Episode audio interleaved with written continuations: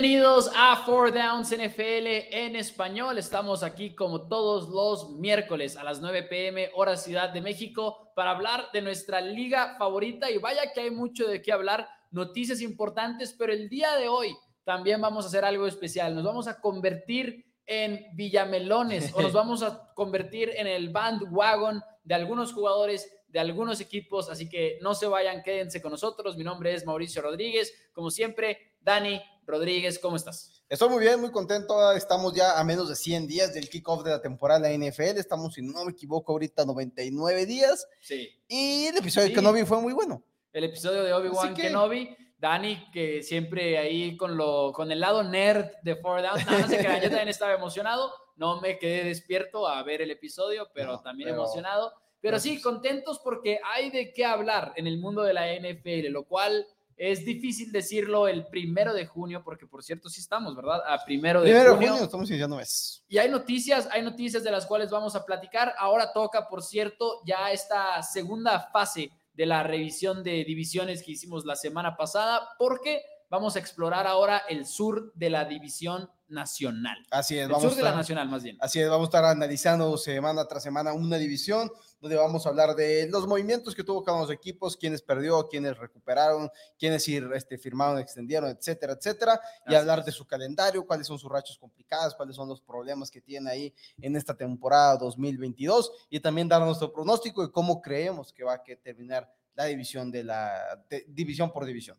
Y yo creo que con esto podemos empezar. Por cierto, saludos a todos los que se están reportando. Los invitamos a que le den like al video, que compartan. Recuerden que cada like nos ayuda a poner este programa enfrente de más aficionados de la NFL. Así que apóyennos con eso y por supuesto compartiendo. Saludos a Daniel Chatarrita Carvajal que se está reportando ahí en los comentarios de Facebook, como siempre representando ahí a, a los Steelers, el buen Daniel Carvajal. Pero empecemos con las noticias porque la más reciente adquisición de los Bucaneros de Tampa Bay es Akeem Hicks, tackle defensivo. Akeem Hicks que a pesar de la edad sigue haciéndolo muy bien y me encanta esta firma por parte de los Bucaneros de Tampa Bay, que ya tienen a Vita Vea como tackle defensivo, pero él es el pesado, él es el nariz tenían que reemplazar a Doma A Doma que parece que no lo van a firmar, no sabemos si se va a retirar o no. ¿Tú preferirías tener a Doma que a Kim Hicks? No, a Kim Hicks es mejor. En este momento sus carreras. Yo, yo tengo dudas, yo tengo dudas. porque en este momento su carrera, Kim Hicks es mejor. Porque creo que está un poquito cerrada la conversación y esa fue la primer duda que me surgió cuando vi la noticia de que a Kim Hicks había sido firmado por el equipo de los eh, Bucaneros. Porque ambos son buenos, pero a Kim Hicks también trae un poquito más esta versatilidad de jugar más como el tackle nariz, ¿no? No es que, no que sea su especialidad, porque evidentemente no lo es, pero creo que lo puede hacer mejor que un Domakan Su, por ejemplo. Que tiene 35 años suya en este momento y 32 años tiene a Kim Hicks. Los dos ya son grandes, obviamente más joven. Su está más veterano de lo que a veces, al menos a mí en lo personal, pienso. Siento como que ya, ya está grande, ya tiene 32, 31 años y de repente, ah, caray, no, ya. Y justamente hablaremos más de los bucaneros de Tampa Bay esta noche aquí en el programa. Firma por un año y 10 millones de dólares, este, habrá hasta, hasta, hasta 10 la palabra clave ahí es hasta 10 millones de dólares, lo cual quiere decir que habrá incentivos de los cuales no hemos escuchado mucho no todavía. No hemos escuchado todavía porque pueden ser bien de snaps jugados, puede ser de posicionamiento del equipo, porque estadísticas Sería complicado quizás de estadísticas para una posición de tackle defensivo porque muchas veces pueden ser más de suerte.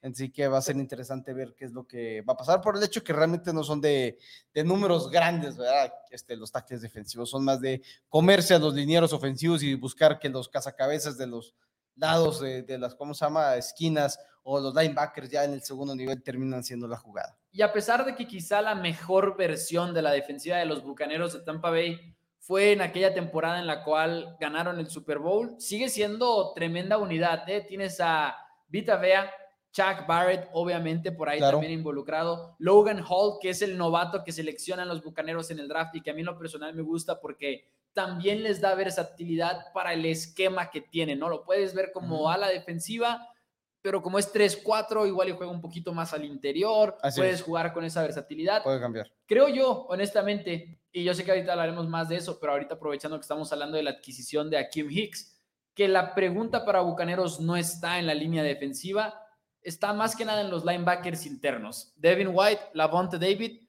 que, que recuperen ese nivel de la campaña. Porque, no, fueron los mismos. No fueron los mismos, no que fueran malos. Ajá. Pero no fueron esa fuerza constante, que también gran parte de lesiones que tuvieron a lo largo de la temporada. Es que en 2020 fueron como que demasiado buenos y ahora fueron buenos, pero no fueron lo que fueron en 2020. Sí, no, no fueron lo que fueron en 2020, entonces va a ser interesante, especialmente en el caso de la Ponte David, a ver si por la edad puede acaso recuperar ese nivel del 2020 que no lo tuvo en el 2021, igual y con un año con un poco de salud podría ser, pero... Eh, por lo pronto, este, Bucaneros, quienes no han hecho la, la gran cantidad de adquisiciones, hacen esta adquisición extra. Es que lo que más bien se retuvieron a mucho talento. Sí, Pero bueno, estaremos hablando de eso. Otros equipos que este, están reteniendo talento eh, son los Browns de Cleveland, quienes firman a una extensión de cuatro años al ala cerrada David Tunjoku. ¿Qué pasó, Dani? ¿Qué pasó? ¿Te... ¿Lo querías para Patriotas o...? No, no, ¿para qué lo quiero para Patriotas? Querías a David Njoku para... Ya tenemos a Hunter Henry. sí, pero es Bill Belichick, quiere más, quiere más a las cerradas. Son como los Ravens 2.0. Este, no, este, pero lo firma un contrato que lo convierte en el quinto ala cerrada mejor pagado en la NFL por poquito abajo de los 15 millones de dólares al año. Y un contrato que quizás sorprendió a muchos porque un Yoku llega a la, a la NFL con un pick de la primera ronda del draft de la Universidad de Miami, la famosa Dayu y no ha sido realmente lo que esperábamos de él. Gran parte es la ofensiva, gran parte es todo lo que está pasando. Igual y con Dishon Watson, la cosa podría cambiar. Dishon Watson, quien por cierto ya le votó otra, otra demanda, hay que estar pendientes. La número 23. La número 23, hay que estar pendientes de cómo se desarrolla esa historia, porque sin lugar a dudas es este, de gran, gran impacto en la NFL Camp 2022 y futuro. Pero por lo pronto Devin Yoku se queda, quien había dicho que no planeaba jugar bajo la etiqueta franquicia. Y mientras todo esto estaba negociando la extensión de contrato, así que buenas noticias para Cleveland, quizás malas noticias para los vaqueros de Dallas, quienes están negociando con Dalton Schultz. Y no nada más los vaqueros, ¿no? Porque este año en específico hubo varios alas cerradas que estaban ahí etiquetados. Todavía falta de firmarse a Dalton Schultz, como lo dices tú y Mike Gesicki, del equipo de los Delfines de Miami. sí firmó ya su etiqueta franquicia. Sí, sí. No sé si Dalton Schultz. Dalton Schultz me parece que también, ya la firmó. Es que es un excelente deal para ellos dos. Sí, sí, pero la verdad es que es una cifra elevada, porque Onjoku se convierte en el cuarto mejor pagado detrás de Mark Andrews, Goddard, Kelsey y Kittle. Quinto. Eh, quinto. perdón, mejor pagado detrás de esos cuatro. Que parece muy buen lugar. Eh, parece un buen lugar, pero como él ya puso ese promedio, David Njoku, como que Gesicki y, Dalton Schultz, yéndonos por ejemplo con Dalton Schultz, que es un jugador que tiene más preguntas, no es un jugador que sabes que es bueno, pero que te preguntas, es de ese calibre de jugadores como Kittle, Kelsey y demás, sobre todo en una posición de ala cerrada que no es como la de coreback. No es de que cada vez te conviertas en el mejor pagado. No, no, no, definitivamente. Es, diferente en el mercado de los alas cerradas, pero ahí lo veremos. Realmente los corebacks es el mercado que es así. Claro. Es el único mercado que es así. Y Browns tirándole a que Stefanski lo haga funcionar. Stefanski, un coach que siempre su ofensiva ha lucido también por tener a dos alas cerradas. Uno que bloquee y uno que atrape, pero al final de cuentas quieres que los dos puedan hacer las, las, los dos roles, porque si no, sí, que no sea predecible. Exacto, exacto, que no sea predecible, que sea fácil de. Está Hooper, ah, van a correr. Está un Yoku, ah, van a pasar. No, no, que sea como se llama, versátil ambos, ¿verdad? Efectivamente. Saludos por acá a Blanca Aurora Certuche, a Santos Castro que nos está viendo desde San Antonio, Texas. Saludos a Charlie, a Roberto que dice puro pin for downs, ahí con el apoyo en, YouTube. Charlie Ruiz dice arriba los 49ers. David Luján, saludos a todos y here we go Steelers. Roberto Díaz. Steelers. Eh, ¿Qué? Otra noticia que pasó, uh, medio Stephon Tweet se retiró, no jugó en toda, toda la temporada 2021, no participó, así que con 29 años de edad, no juega desde los 27 años de edad, si no me equivoco, y, y se acabó Stephon Tweet. Realmente algo, grande, algo extraño, pero así es la situación a veces en la NFL. Muy bueno Stephon Tweet, la verdad es que llega como una sorpresa al retiro, sobre todo en la etapa del año en la que estamos, pero como dice Dani, así es la NFL. Roberto Díaz dice, un Joku dijo que no firmaba si Mayfield seguía siendo coreback. Uno, según leí, no sé si esto sea como más como un meme. no sé, y sorpresa, sorpresa, porque a ver si no se ah. convierte en su coreback uno, al menos por toda esta campaña, si es que... Si es que suspenden a Watson. yo, yo sigo apoyando, bueno, sigo pensando que si hay una suspensión, que yo creo que va a haber, va a ser mínimo de una temporada. Dishon Watson mínimo se va a perder 17 partidos de la temporada de la NFL.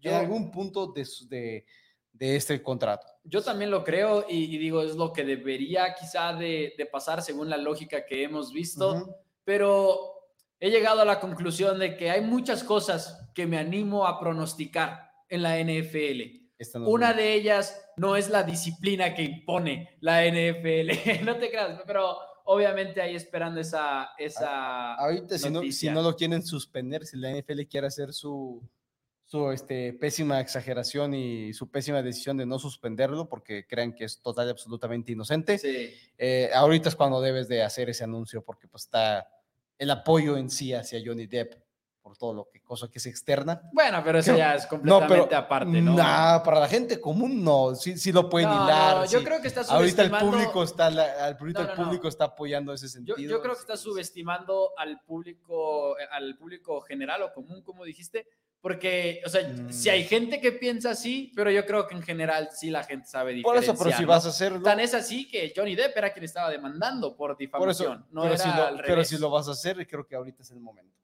porque mejor Pero no lo ayuda. No le hagan caso a Dani, que no, no, les metas ideas, es lo que quiero decir, Dani. Dice por acá, Charlie bonitas playeras, Mau, con una de Browns y Dani con la de Steelers. Me lleva, con esto finalizamos la transmisión, porque tiene un punto, tiene un punto Charlie Ruiz.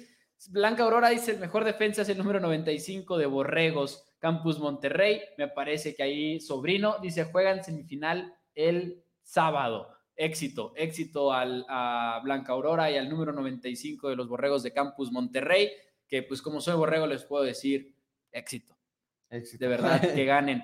David Luján dice, les tengo una pregunta, ¿ustedes meterían propaganda o política y no puntos personales, dice David Luján? Sí, si es una oferta de, negocio, luego, luego, no, hay, no hay problema, aquí nosotros... eh, nada, eh, sí, efectivamente es de puros deportes, no tenemos miedo de repente a tocar ciertos puntos. Porque se tienen que tocar. Y creo que la gente que, que no estoy diciendo que, que sea el punto que nos está haciendo David Luján, pero me parece bastante pésimo y gracioso cuando la gente critica a los reporteros como Adam Schefter y Aaron Rappaport ahora. De que mantente en los deportes. Ajá, mantente en los deportes cuando tocan temas tan sensibles y tan importantes como, lo, como es el caso de Deshaun Watson y toman el, el, razonamiento de todo esto. O sea, pues al final de cuentas, es el objetivo. Hay que iniciar la conversación y, hablar de lo de todos los problemas que existen realmente. Pero tengo curiosidad genuina de, de dónde venía ese comentario. En fin, el día de hoy nos vamos a subir a bandwagons, hype trains, como le puso Dani, los trenes del hype. Nos vamos a convertir en villamelones de algunos jugadores, de algunos coaches alrededor de la NFL y lo que vamos a hacer el día de hoy más bien, y esto nació por un artículo que publica la NFL.com, me gustó la idea y dije, vamos a hacerlo en four downs. Cada quien escogió cuatro jugadores, coaches, equipos, era libre, de los cuales nos convertamos en villamelones esta temporada. En decir, ¿sabes qué? Me animo a subirme al tren de este jugador. Así es. Y yo voy a iniciar, este, ¿cómo se llama? con el ala cerrada Kyle Pitts de los Halcones de Atlanta. Sé que vamos a hablar ahorita más adelante un poquito más de los Halcones de Atlanta, pero en la misma temporada en la cual hay un cambio absoluto y rotundo en la ciudad de los Falcons, un cambio que viene incluso desde el año pasado, en el cual se va una de las caras de la franquicia en Julio Jones, y los tan poquitos quedaban, entre ellos Calvin Ridley, Matt Ryan, quedaba también del lado defensivo Dion Jones, quien se va a perder toda la campaña. No han dicho por qué que yo sepa, pero se reportó que Dion Jones se va a perder toda la temporada 2022. En este año es cuando Cal Pitts en su segunda temporada en la NFL tiene que decir, ¿saben qué? Soy yo la cara de los Falcons de Atlanta, soy yo la cara, la ofensiva va a correr atrás de mí y creo que va a ser complicado que las defensas planeen cómo frenar a Cal Pitts, porque no es lo mismo que, ok, es un receptor que juega fuera de los números, está un poquito como que no hay nadie más en quien preocuparnos, hay más facilidad de mi punto de vista de hacer un esquema que lo frene, a una ala cerrada que puede jugar de receptor de slot, te puede jugar en el backfield, te puede jugar como ala cerrada, que es su posición, te puede jugar como el receptor fuera de los números, cómo planeas frenar a Cal Pitts y creo que la ofensiva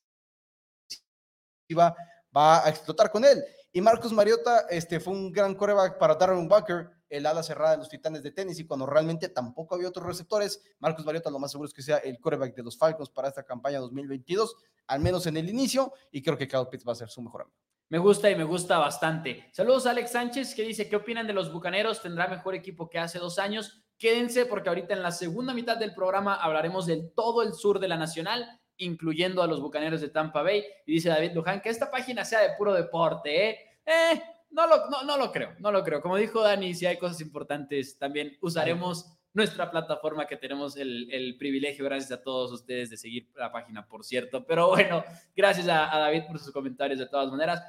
El otro también está ahí en Spoiler Alert, CD Lamp. Ese es mi número uno en esta lista de jugadores de los cuales me convierto ¡Sorpresa! en Villamelón para la temporada del 2022. No se, veía, no se veía venir. Por favor, Dani. Por favor. Yo siempre he sido imparcial. Yo siempre he sido imparcial, pero CD Lamb lo ha hecho muy bien con el equipo de los Dallas Cowboys en sus primeros dos años en, en el equipo de los Dallas Cowboys.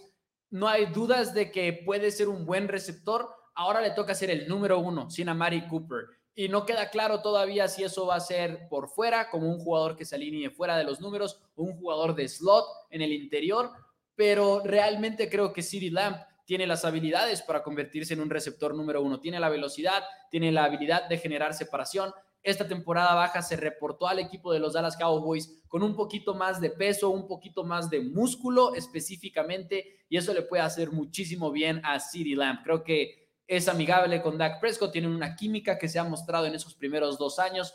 Creo que CD Lamp sí va a poder dar ese brinco y decir, soy el receptor número uno del equipo de los Dallas Cowboys. Me parece bien, creo que tiene que, aparte tiene el talento y tiene todo para hacerlo CD Lamp.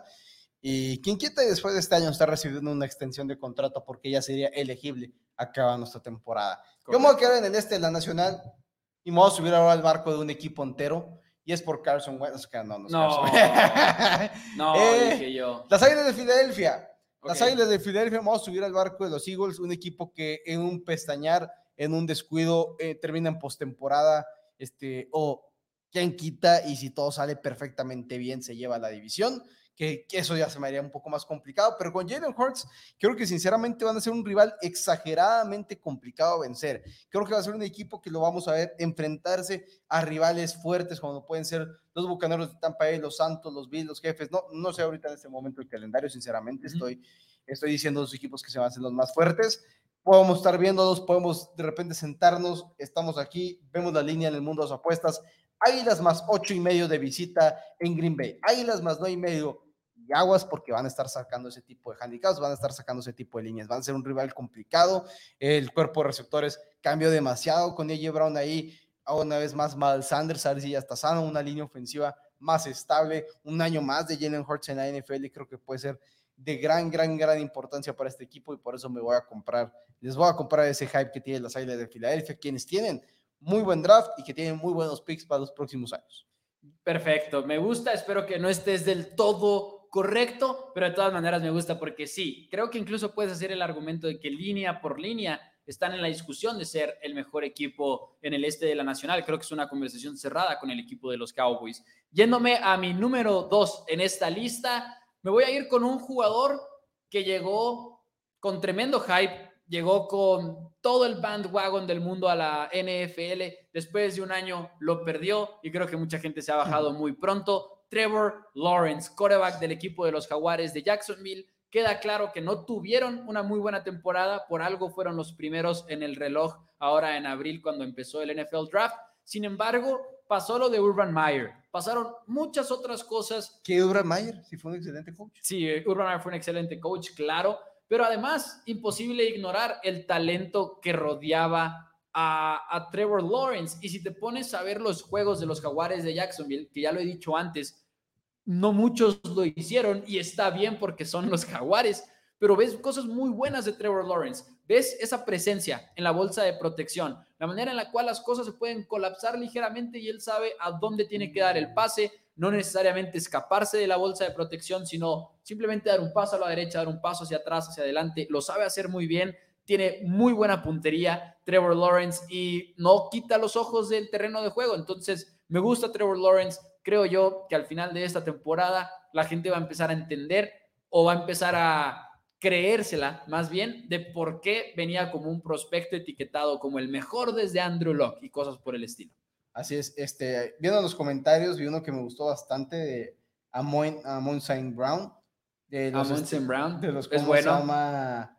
Eso me gusta, por cierto. Manden, manden los jugadores Claro. de los que ustedes se suben al, al barco, de lo que ustedes se suben al tren. Personalmente, que busquen de otro lado, porque luego, no quiero decir nombres, pero alguien se subió al, de un jugador de los Cowboys, luego un jugador de Clemson.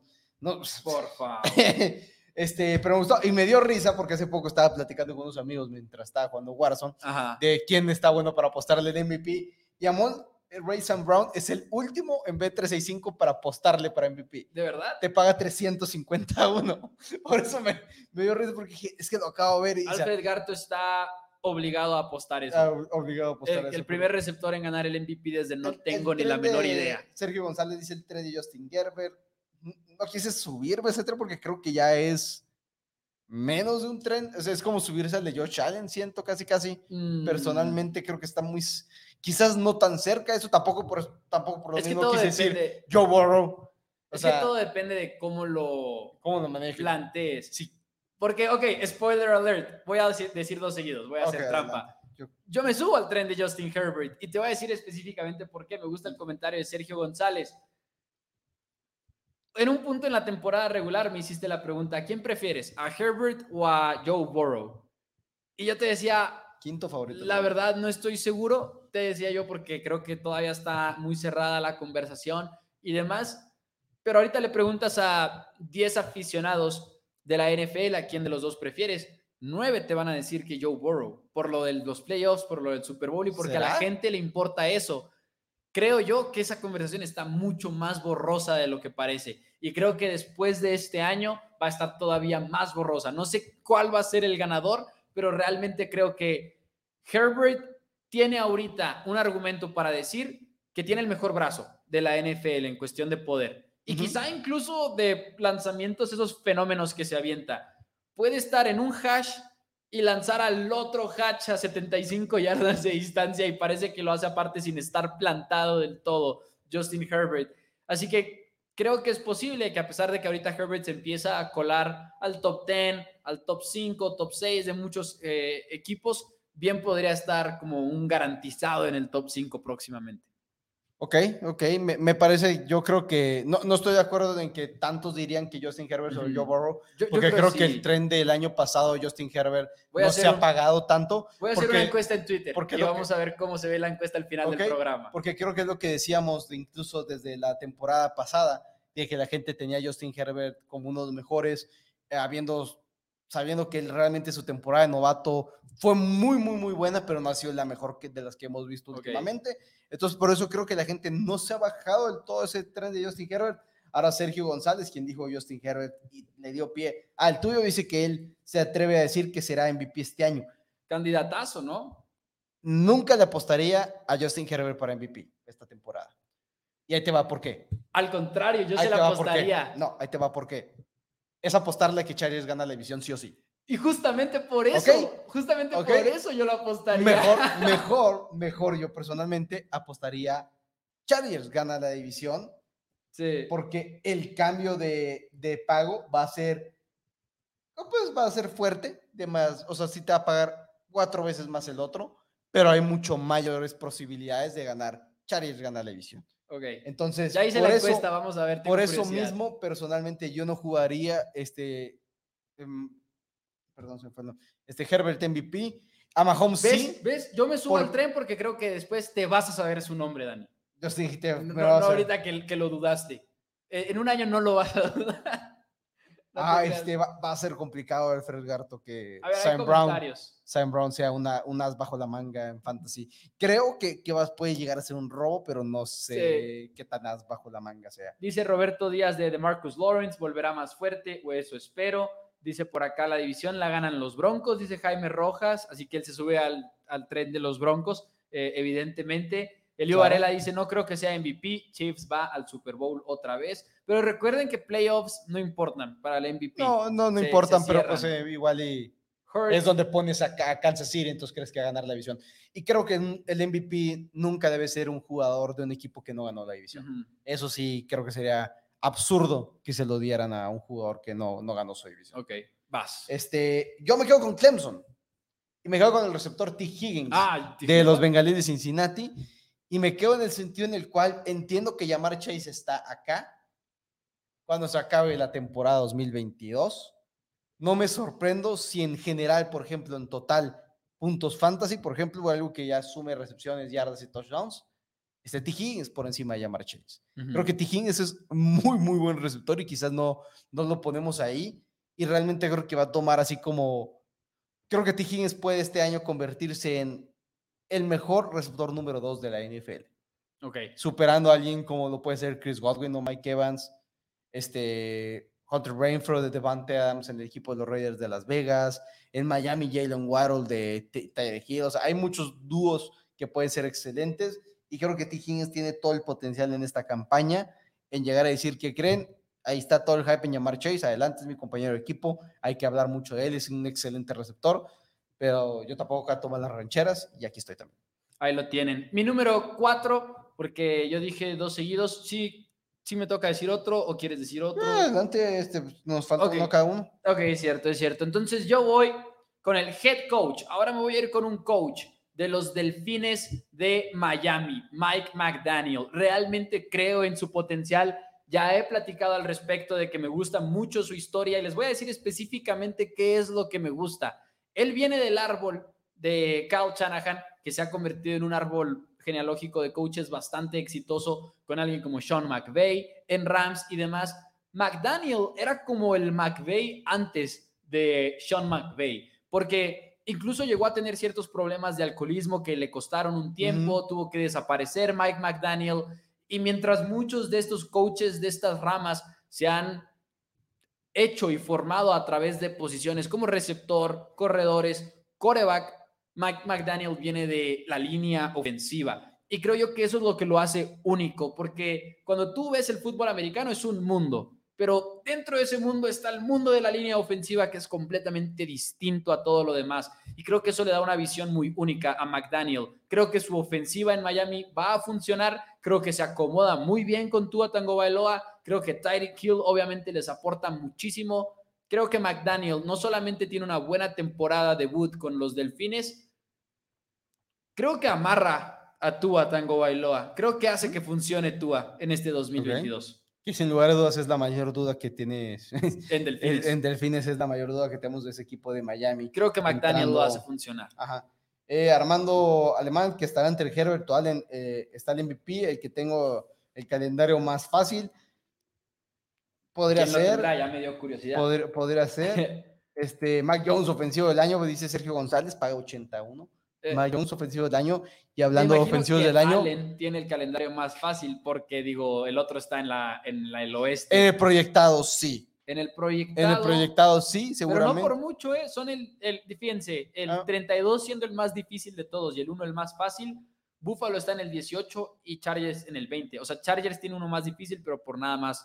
Ajá, y, de hecho, si ves la, que es por eso importante, aclaro lo de en el proyectado, porque obviamente quizás en el en el de récords pasados vamos a ver equipos más débiles en, para los Chargers, pero creo que este año todos estamos de acuerdo que el oeste es la americana, la división más complicada de la NFL. Cuando Derek Carr argumentablemente es el cuarto peor equipo de esa conferencia, eh, habla, habla que está complicado. ¿Cuál es tu último? Vamos a subir con otro jugador ofensivo y voy a subir con Allen Robinson de los Rams de Los Ángeles, quien creo que va a liderar a los Rams en anotaciones de touchdown en esta campaña, por encima de Cooper Cup. Ok. Creo que Allen Robinson va a jugar por primera vez con, ahora sí que por mucho, el mejor coreback que ha tenido en toda su corta, bueno, no corta, larga carrera y sigue siendo un jugador joven, Allen Robinson. Creo que es tremendamente bueno Allen Robinson. es, muy, muy bueno Allen Robinson. Y nunca ha tenido un coreback, y mucho menos un esquema ofensivo como el que va a tener en, este, en los Rams de Los Ángeles. Así que aguas aguas porque ese sí, más para quien comenté, touchdowns. Más touchdowns, touchdowns que, Cooper, Cup. Creo que sí. Creo que va a tener Estoy que sorprendida Cooper ante ese pronóstico. Ese sí va a ser unas bajo la manga, quizás para muchos en, en el, en el fantasy. Ese es un jugador Real- que realmente puede llevar a los Rams a otra dimensión. Que está sustituyendo a Robert Woods, quien salió. todo, ajá, está sustituyendo a Robert Woods, pero si puedes regresar a OBJ ya más adelante, más cerca de la temporada regular, que sabemos que sigue lidiando con su lesión y demás, pero si puedes tener ese grupo de receptores de OBJ, que te lo podrías llevar todavía a un descuento, porque creo que OBJ hubiera cobrado después de la temporada que puso el año pasado, si no se hubiera lesionado en el Sí. maldito Super Bowl. Que que todos lo pueden firmar. horrible, ajá. Pero si puedes volver a agarrar a OBJ otra vez en descuento, a Robinson y a Cooper Cup, puede ser de La los mejor, mejores la, grupos de mejor receptores. la mejor tripleta de la NFL. Puede serlo, puede serlo. Estoy pensando en quién podría Yo creo que uno VJ sano, no, no veo quién. Si quisieras poner al de cerrada, está el de Devante Adams contra Renfro y Darren Waller.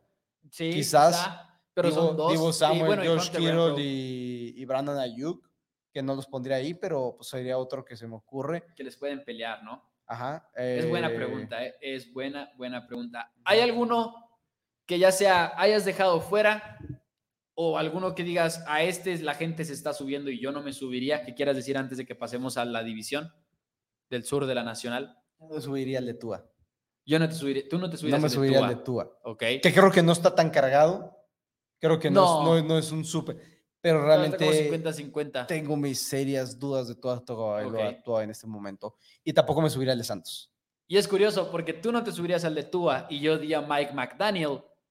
Yo no me subo al de Jalen Hurts y tú diste Águilas. Yo no, me, yo no me subo al de Jalen Hurts. Sigo, sigo teniendo serias dudas también al respecto de Jalen. Uno que me quedé con ganas de mencionar, Ravens. Creo que Ravens bien puede Ujú. ganar la división. Y digo, en, la- en los, en las apuestas sí son ahí entre los favoritos, pero como que todo el público habla de los Bengals porque estuvieron en el Super Bowl y con justa razón se debería de hablar de Cincinnati, pero Ravens bien puede ganar el norte de la americana en 2022. Claro. Pero bueno, pasemos a la, pasa- pasamos a la división o hay algo que quieras No, mencionar. no, no, estaba viendo el comentario nomás de Roberto Díaz de que si vamos a hypear equipos, entonces Patriotas de nuevo el Super Bowl. Sí estamos hypeando cosas, pero al mismo tiempo como... pues, Sustentándolo. no, no, y al mismo tiempo diciendo, nos subimos al tren.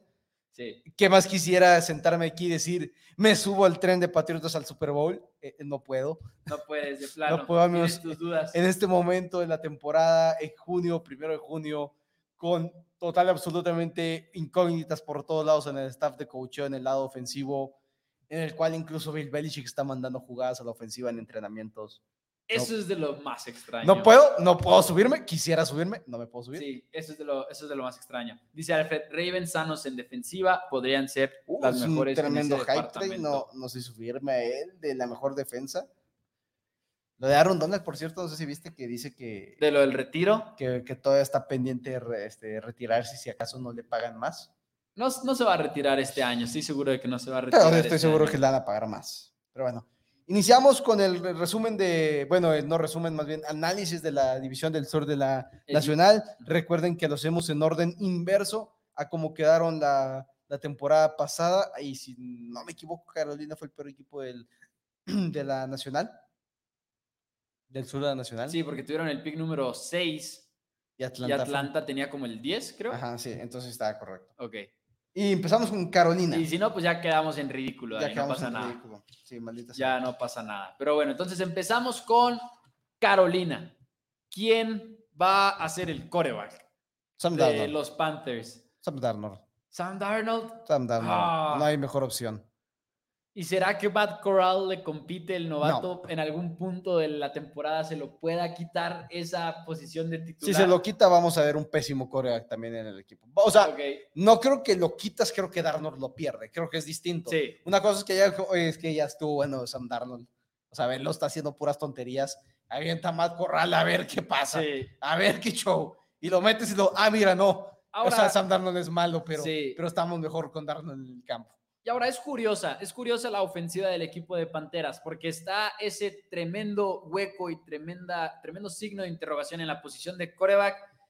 Y sin embargo, la línea ofensiva mejora, y mejora, en mi opinión, significativamente, porque agarras a Iki Ekwonu, que Ujú. va a ser tu tackle izquierdo, y lo va a hacer muy bien. Es un muy buen prospecto, igual y se va a tardar en llegar a su punto ideal, pero está listo para la semana número uno. Firmas a Austin Corbett, quien fue titular del equipo de los Rams que ganó el Super Bowl. No es un gran liniero ofensivo, pero ahí tiene cosas buenas. Te quedas con Taylor Moton, o sea, creo que hay una mejor línea. Y finalmente, ¿a quién tienes? Christian McCaffrey, DJ Moore. Esperemos que sano por fin. Sí, esperemos. Incluso Robbie, Robbie Anderson, que no es la gran cosa, o, que ha tenido pues sus momentos es que Robbie bajos. Anderson tiene su roce con Sam Darnold. Exacto. Entonces, pero, pero es una ofensiva que no deja a tu coreback solo. Eso sí, eso sí, la ofensiva no va a ser tan, tan mala en ese sentido. Este, también trajiste a Dionte Foreman, ex corredor de los Titanes de Tennessee. Sí, es cierto. Hoy, eficiencia, en eficiencia lo hizo mejor que Derrick Henry, lo hizo en los últimos dos años.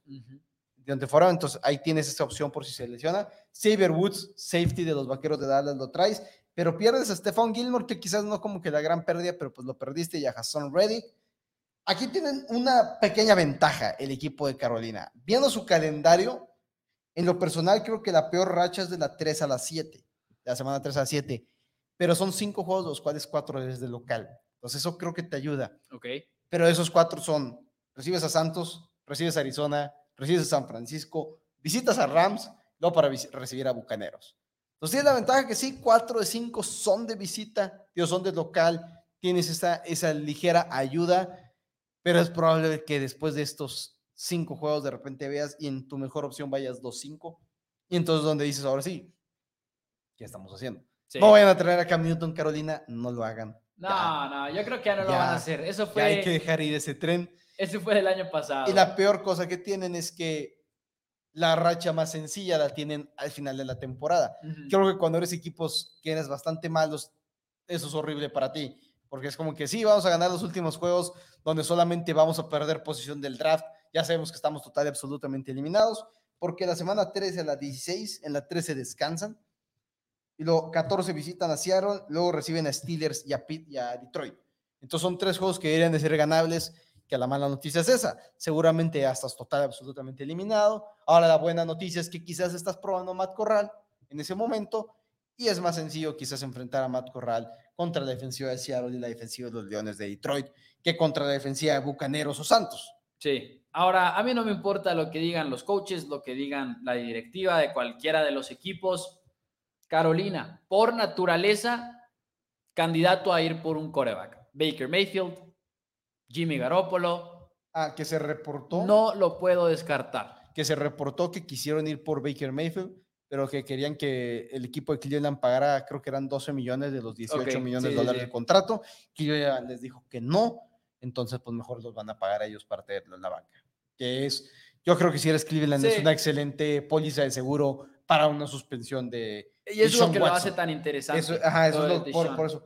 Este, Carolina en este momento pagan 12 a 1 para ganar la división y no son el menos favorito. El menos favorito obviamente es el equipo de Atlanta quienes pagan 20 a 1. Atlanta, obviamente, con cambios rotundos al traer a Marcus Mariota en la agencia libre y a Desmond Reader en el draft, quarterback de la Universidad de Cincinnati, pero perdiendo a Matt Ryan, Ante Fowler Jr. y a Calvin Ridley por suspensión para toda la siguiente campaña. También trajiste a Derek London en el draft, así que quizás ahí como que sustituyes a Calvin Ridley, pero creo que no podríamos dejar de pensar que veríamos a Atlanta de una manera distinta si dirías, muy bien, Marcus Mariota no será el mejor coreback, pero le va a lanzar a Kyle Pitts, Calvin Ridley y a Drake London. No, y sobre todo porque a mí me gusta Drake London, a mí me encantaba la idea de Drake London en prácticamente cualquier equipo porque es un receptor vertical, es un receptor que puede pelear el balón 50-50, es tremendamente físico, pero está verde al final de cuentas Drake London. Le falta un poquito en muchas cosas técnicas, como hasta en el correr ruta, si lo ves de repente un poquito salvaje, sin control, etcétera. Así que yo no estoy tan convencido de que London entra con un quarterback del calibre de Mariota o del calibre de Desmond Reader y, y lo hace bien de entrada, ¿no? Pero tienes esas armas explosivas. Me preocupa la línea defensiva del equipo de los Falcons de Atlanta Pierdes a Dante Fowler Jr., que aunque no sea la gran cosa, era de lo poco que había en esa unidad. Te quedas con Grady Jarrett, afortunadamente. Gracias por quedarse con, con Grady Jarrett. Lo que sí, vayas contra quien vayas, pareces tener uno de los mejores corners en la NFL, porque AJ Terrell, sin duda, quizás se tardó un año en, en responder, pero en su segundo año en la NFL se ha posicionado AJ Terrell como uno de los mejores esquineros en toda la liga. Realmente fue una campaña tremenda la que tuvo AJ Terrell la temporada pasada. Y, así y hombre a hombre, y te borra. Ajá, de todo realmente impresionante. Ahora, las malas, las buenas y malas noticias para el equipo de, Carolina, al menos en mi punto de vista, es que tienes una racha sencilla a la mitad del año, de la semana 10 a la 13, pero después de eso viene la racha complicada. En la sencilla, visitas a Carolina, recibes a los Osos, visitas a Commanders y luego recibes a los Steelers. Creo que son cuatro juegos que pueden llegar a ser incluso ganables. Los cuatro juegos, no. Osos de Chicago creo que sería más complicado, pero la ventaja es que es en tu casa. Y después de eso, la semana 15 a la 18 es un camino bastante complicado. Visitas a Santos y a Baltimore y después recibes a Arizona y a los Bucaneros de Tampa Bay. Así que pueden ser unos golpes un poco duros y en un momento dado, si estás peleándote con Carolina, quizás para como que quedar mejor posicionado en, la división o lo que sea. Carolina cierra fácil y luego tú cierras complicado y eso te puede afectar bastante, pero un calendario que quizás no es muy complicado, es natural que no sean complicados cuando terminas muy abajo en, tu, división, pero eso es lo que, lo que yo veo. Ahí está. Pues 20, bueno. 20 a 1 pagan para ganar. De eso es del equipo de los Falcons y ahora toca hablar del equipo de los Santos de Nueva Orleans. ¿Te ha pasado alguna vez que bajas a desayunar y había alguien desayunando antes que tú y tenía un canal en la televisión que no te gusta, un programa, un noticiero, lo que sea que no te gusta, y pues ya te sientas, lo estás viendo y demás, termina de desayunar la otra persona, se retira Está inmediatamente. Bien que la patrona nos esté viendo, pero e inmediatamente, inmediatamente le cambias al programa. ¿Te ha pasado? A todos nos ha pasado, yo creo eso. Eso es lo que hizo Dennis Allen con Taysom Hill. se fue Sean Payton y dijo, ok, sí, Taysom Hill ya no es un quarterback. Eso fue, eso fue su, primera... ¿Se acuerda de eso? Este ya, se acabó. Sí, dijo, ya, ya no, ya no soporto, ya no quiero ver a Taysom Hill de quarterback. James Winston al frente de un equipo de los Santos de Nueva Orleans que tiene un grupo de receptores que emociona. Michael Thomas ya no quiere hacerse uno esperanzas de que lo vamos a ver en el campo porque lo hemos estado esperando por mucho tiempo, pero Michael Thomas y no sabemos a qué nivel va a llegar. Exacto. Chris Olave, jugador de primera ronda con el equipo de Ohio State, un receptor bastante completo. Y Jarvis Landry es uno de los mejores grupos de receptores que hemos visto últimamente. Y, no, no, son los únicos, tienen buenos receptores también ya jóvenes, incluso Jarvis Landry, no me sorprendo si termina siendo el quinto receptor si en, ese depth chart. Así que el equipo, un equipo bueno. Este, también trajiste a Trevor Penning en la posición de tackle, obviamente sustituyendo a Teron Armstrong, que se te fue, entonces pierdes en la posición, pero quizás después de que vimos a Armstrong firmar con los Delfines de Miami, como lo comentamos en el episodio pasado donde evaluamos el este, la americana, si no lo han visto, les invitamos a que lo, que lo vean tanto en YouTube o nuestro, aquí, nuestra página de Facebook, acabando este programa. Este, trajiste también a Tyron Matthew, que también sustituye a Marcus Williams, que también lo perdiste. Entonces creo que las mayores pérdidas que tuviste como equipo las sustituiste bien. La pérdida, obviamente, de Sean Payton como tu head coach también es importante mencionarla en este equipo.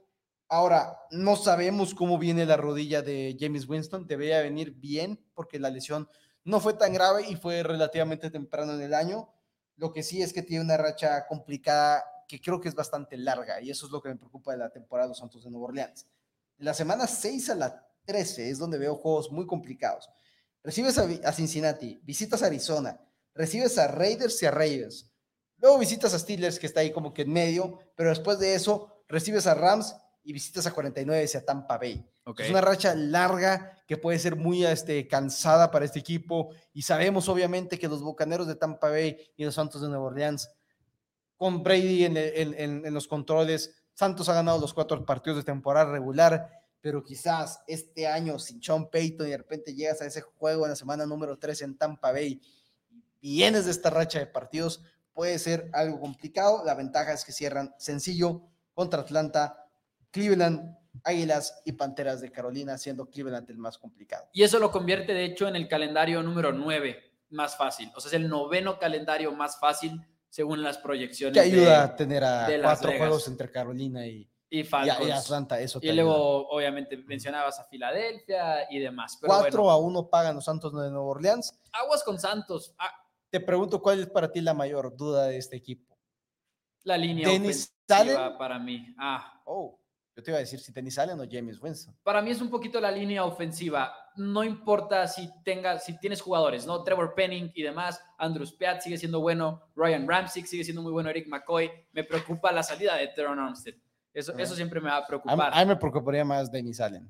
Porque no puede, o sea, al final de cuentas es un head coach que me ibas a preguntar dos cosas, perdón. no, entre Dennis Allen y James Winston, yo pensaba que eran las dos mayores dudas que tiene este equipo. Personalmente, para mí no, son. Estoy, estoy, de acuerdo contigo en que quizás sea Dennis Allen. Por eso, por eso te decía que para ti cuál de las dos era la mayor duda, porque pensé que eran.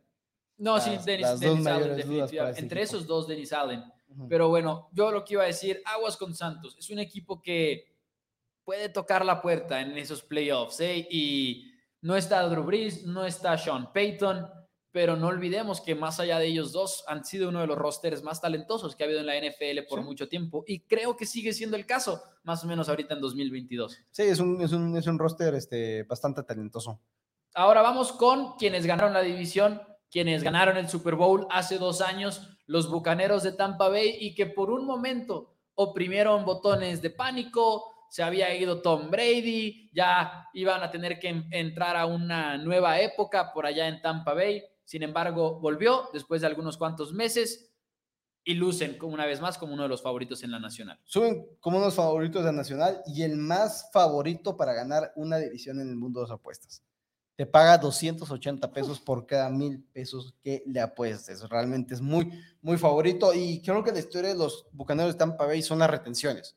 Porque te quedaste con Tom Brady, obviamente. Lograste firmar a Chris Godwin. Te quedaste con el cornerback Carlton Davis. Sí perdiste algunos, perdiste a Ronald Jones y Alex Capa. Este, Ronald Jones se va a los jefes de Kansas City. Alex Capa se va a los Bengalíes de Cincinnati, si no me equivoco. Y también perdiste a Ali Marpet, quien se retira, que por cierto ya está Y él no volvió. Él no, no, yo no vuelvo. No, ya, ya, están saliendo las fotos de Ali Marpet después del retiro. Y vaya.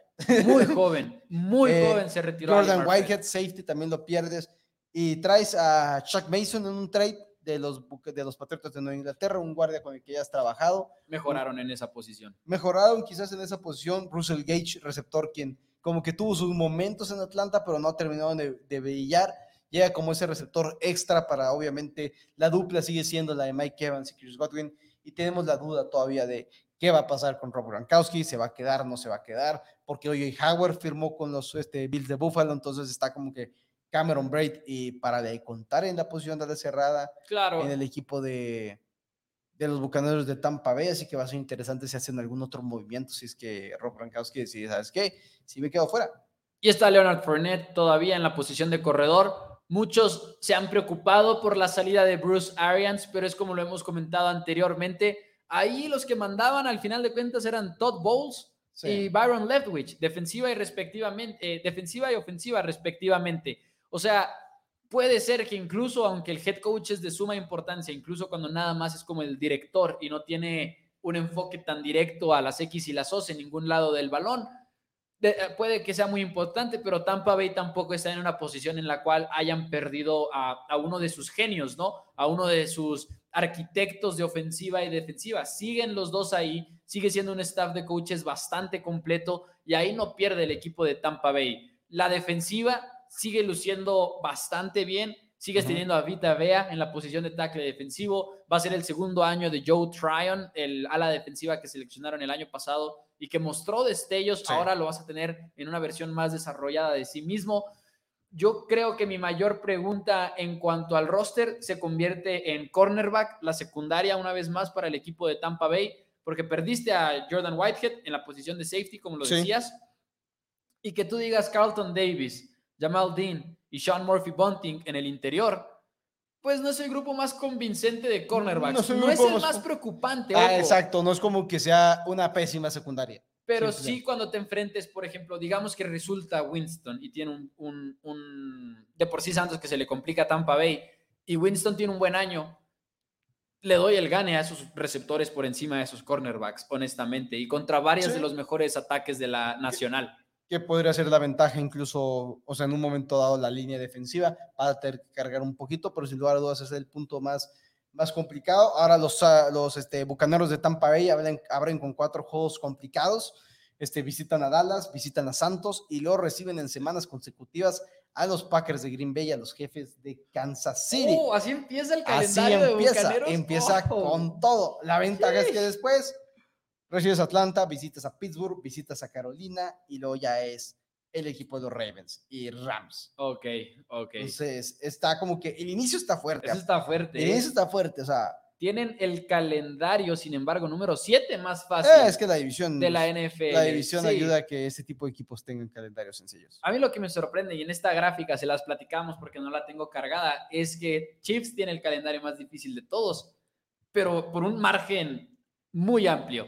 Y volvemos a lo mismo, es el oeste de la, de la americana. Que veo que Broncos es el más sencillo de la división. el promedio, justo en el promedio. Porque, pero aparte es el más sencillo de la división. Sí. Y es el número 17, de todos modos. Sí, sí, sí. O sea, de todos modos está dentro de la de las primera mitad más difícil de calendarios y eres el más sencillo de tu división. Así de complicado va a estar ahí. Ahora, pronósticos, ¿inicias tú ahora? Eh, sí, pronósticos me parece que empiezo yo. Pues bueno, campeón de división, Bucaneros, no hay mucho que decir ahí. El único que le podría poner ahí un jaque a Bucaneros es Santos de Nueva Orleans, pero es que Tampa tiene muchas menos preguntas. Tienes a Tom Brady y tienes el equipo que ya ha estado compitiendo a ese nivel tan alto anteriormente. Entonces, Bucaneros me quedo como campeón divisional. Santos me quedo como el número dos, que creo que tiene el potencial de ser un comodín, y no nada más un comodín, sino un comodín realmente incómodo en los playoffs. Creo que tienen un roster bastante talentoso en la batalla por el sotanero, por no ser el sotanero, le doy la ventaja a Panteras de Carolina porque siento que aquí tenemos como una combinación de dos factores. Falcons puede tener a los mejores dos quarterbacks con Mariota y con Desmond Reader que Panteras con Darnold y con Matt Corral, pero confío más en la línea ofensiva de Panteras, confío más en el grupo de receptores y corredores que va a estar apoyando a estos quarterbacks y algunas piezas de esa defensiva. Confío mucho en los cornerbacks que tiene también Carolina, JC Horn, obviamente entre ellos, que se lesionó lamentablemente hace poco, pero así es como veo yo la, división del sur de la Nacional. Ok, lo tenemos prácticamente igual. Yo sí voy a cambiar los últimos dos. Bucaneros, campeón, creo que incluso el año pasado con las dos derrotas en contra de Santos de Nueva Orleans, lograron llevarse la división, así que incluso que sea, a pesar de que sea ese el caso, yo creo que Bucaneros va a ser campeón esta vez, una vez más. Santos en el lugar número dos. Pongo Atlanta exactamente por lo que dijiste. Creo que Marcos Mariota y Desmond Reader son mejores opciones. Creo que Sam Darnold es exageradamente malo y el problema es que no veo qué otras opciones haya por ahí.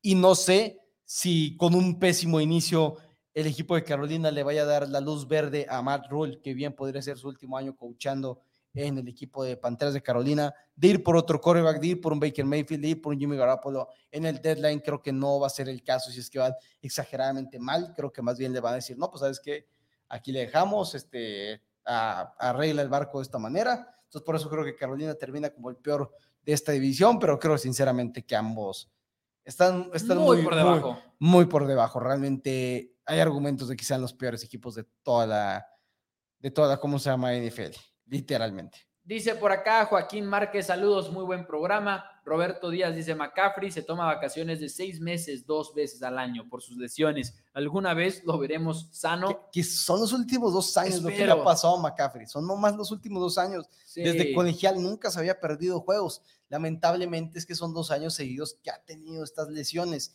Así que está, está en duda, pero de hecho hablábamos ahora en la radio, hablábamos el sábado de a qué jugadores catalogaríamos como jugadores de cristal. Y yo sé que, que McCaffrey tiene esa, esa banderita. Quizás está a una más. A una más, a una más de realmente parece, pero yo tengo que tomar en cuenta todo su historial también de colegial, de cuando era absurdo la cantidad de veces que tocaba el balón. Si ustedes creen, si nomás, si no son de la gente que sigue el colegial, si ustedes creen que acá a Christian McCaffrey le dan mucho el balón en, en la NFL, este no, no es comparable con lo que se lo daban en Stanford realmente es exageradamente absurdo. No, es que en Stanford aparte llegó al punto de que... Era todo. De que cuando se... Una vez que creo que lo, suspendieron o se lesionó, ¿qué le pasó a McCaffrey? Como que hasta caminó más la ofensiva porque abrieron las puertas a muchas más posibilidades. Pero sí, realmente, esperamos que esté sano, pero realmente sí son dos años. Valentín dice, Saquon Barkley tiene el mismo caso que McCaffrey y Dani no me va a dejar mentir abrí la pestaña de Saquon Barkley también como para ver si podíamos comparar ahí un poquito la situación, que ha tenido... Se ha perdido juego, es que, es que lo que creo que el caso de Saquon Barkley Es más como el hamstring y todo eso. Es que es que ha, ha estado jugando tocado y al mismo tiempo es que su, su temporada de novato fue, fue realmente buena. Fue una muy buena temporada de novato, la de Saquon Barkley. Tuvo 1307 No, y la- por recepción, Ajá, pa- por 721 recepción. por recepción, con 91 recepciones. El primer año de Saquon Barkley fue espectacular. Estoy viejo no o fueron se nos olvida lo, lo especial que fue No, no, la no. temporada de novato de Este, Barkley. no solamente es, es que se haya lesionado, es que aparte cuando llega a jugar con esa ofensiva está haciendo absolutamente nada. Y no todo es Saquon Barkley, gran parte es Saquon Barkley, pero no todo es No, no, no todo lo es. No todo es Saquon Barkley. Saludos a Miguel de la Fuente que nos está viendo desde Monterrey, donde se creen mucho con que Fundidores ganó la LFA, con que Parrilleros va invicto, cinco juegos ganados, cero perdidos en el fútbol americano de México. Ya vienen los cabellos, ya viene, ya, Van a sol- levantar. ya soltó el bombazo Mouse ayer en, la- en su Twitter y también lo hablaron hoy en cabellos porque ya viene Trent Richardson. Así es. Si son de Chihuahua, amigos de Chihuahua, Trent Richardson debuta en casa este sábado en contra de los tiburones de Cancún. Ahora sí, el ex NFL jugó contra Parrilleros, jugó lesionado, lo metieron como dos jugadas y se veía claramente que estaba muy lesionado. Su debut es ahora. Su debut, yo siento que es ahora, Es ahora. exactamente. Pero bueno, Dani, ya nos vamos. Muchas gracias. ¿Algo más que quieras decir? Este, no, este, realmente pues hay que seguir pendientes aquí en las noticias que hay en la NFL. Es un momento lento, pero la próxima semana estaremos aquí. Esperamos estar aquí para hablar con ustedes de, de lo que es otra división, porque así vamos a Sí. mantener. Nos quedan seis semanas hablando de divisiones y obviamente siguiendo cubriendo todas las noticias de la NFL. Una pregunta más porque la puso Valentín Ramírez. Dice, oigan, ¿creen que con la renovación de la línea ofensiva de los Bengals, Joe Mixon eleve o afecte en su nivel? Claro, claro, claro. Es es una mejor línea ofensiva, debes de tener un mejor desempeño. Sí.